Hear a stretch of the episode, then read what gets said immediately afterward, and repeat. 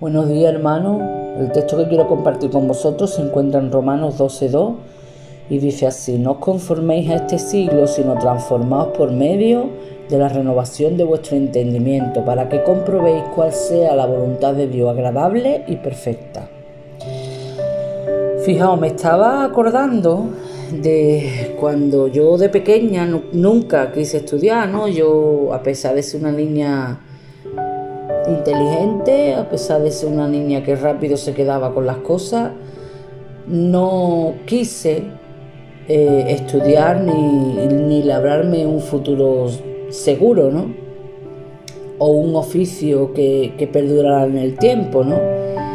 Eso es algo que con los años me ha pesado, ¿no?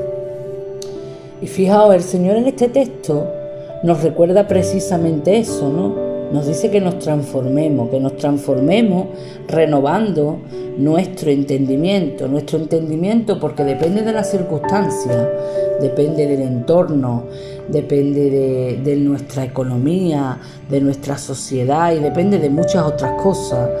Nosotros tenemos un entendimiento diferente dependiendo de qué circunstancias nos rodeen el Señor nos dice que nos transformemos y no dice el Señor os va a transformar, mm, tranquilos que el Señor os va a cambiar, no, nos dice transformaos.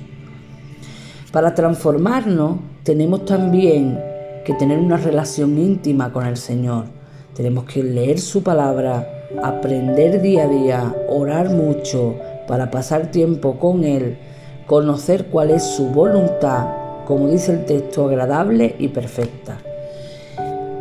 ¿Por qué tenemos que renovar nuestro entendimiento? Pues porque con los años la vida se encarga de atrofiar esa sabiduría que el Señor pone en nuestro corazón. Como dice la palabra, a lo malo llamarán bueno y a lo bueno llamarán malo. Eso ya lo estamos viendo en los tiempos que corren. Pero fijaos, me sigue llamando la atención la palabra transformado. Y es que yo creo que existen dos clases de personas. Están los transformistas, que son actores que de repente se ponen un traje rápido y representan diferentes, diferentes personas dependiendo de qué personaje quiere representar. Pero está el transformador. El transformador que adquiere conocimiento a lo largo de su vida y ese conocimiento lo utiliza para transformar la vida de otro. Entonces yo creo que el Señor en esta mañana nos está diciendo que podemos ser transformadores o podemos ser transformistas. Nosotros tenemos que decidir cuál de los dos queremos escoger. Que el Señor los bendiga.